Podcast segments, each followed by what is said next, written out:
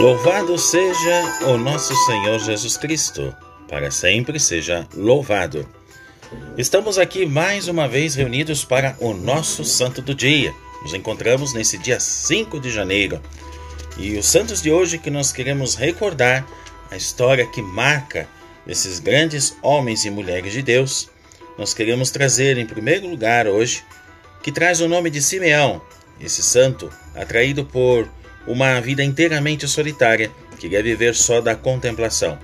Pensando em Deus, meditando sobre o Cristo, em constante união com o Pai e com as necessidades dos homens, não conseguindo afastar de si os admiradores, o que fez Simeão? Subiu ao alto de uma coluna para levar consigo a terra até o coração de Deus, que ele contemplava. Por esse seu modo de viver, é chamado São Simeão, o chamado estilista, ou melhor, estilita. Falei errado aqui, perdão. O estilita, que por alusão à coluna, em latim estilos, em que viveu por muitos anos. Mesmo assim, chegou a atrair não só os fiéis, até a imperatriz Eudóxia, que se converteu à verdadeira fé cristã. Agora vejam, é, São Simeão, o estilita, né, que foi um grande homem de Deus, viveu na Síria, lá no século V e morreu no ano de 459.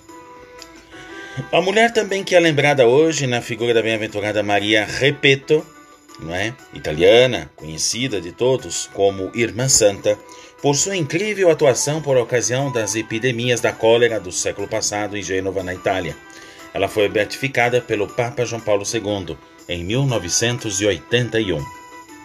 Por fim, Vamos para a América Central e lembrar um cacique cristão da República Dominicana chamado Henriquilo, muito conhecido lá nessa região e perseguido por ver tomado em defesa dos índios de sua nação. Acabou sendo assassinado no ano de 1534. Também na América do Norte encontramos São João Nepomuceno Neumann. Foi ele o grande missionário da Niágara, e região norte-americana, célebre por seus saltos de água. Mais tarde tornou-se bispo da Filadélfia. Sua canonização deu-se em 1977 pelo Papa Paulo VI.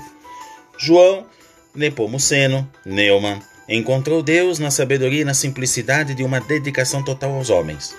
Nesse dia ainda é festejado o bem-aventurado Arnoldo Hansen, fundador da Congregação dos Padres do Verbo Divino. Era alemão e morreu em 1909 e foi beatificado pelo Papa Paulo VI em 1975. Os grandes santos, memórias que marcam a história e o seu testemunho. É aqui, somente no nosso Spotify, o Santo de Todo Dia. Voltamos aqui amanhã, se Deus quiser.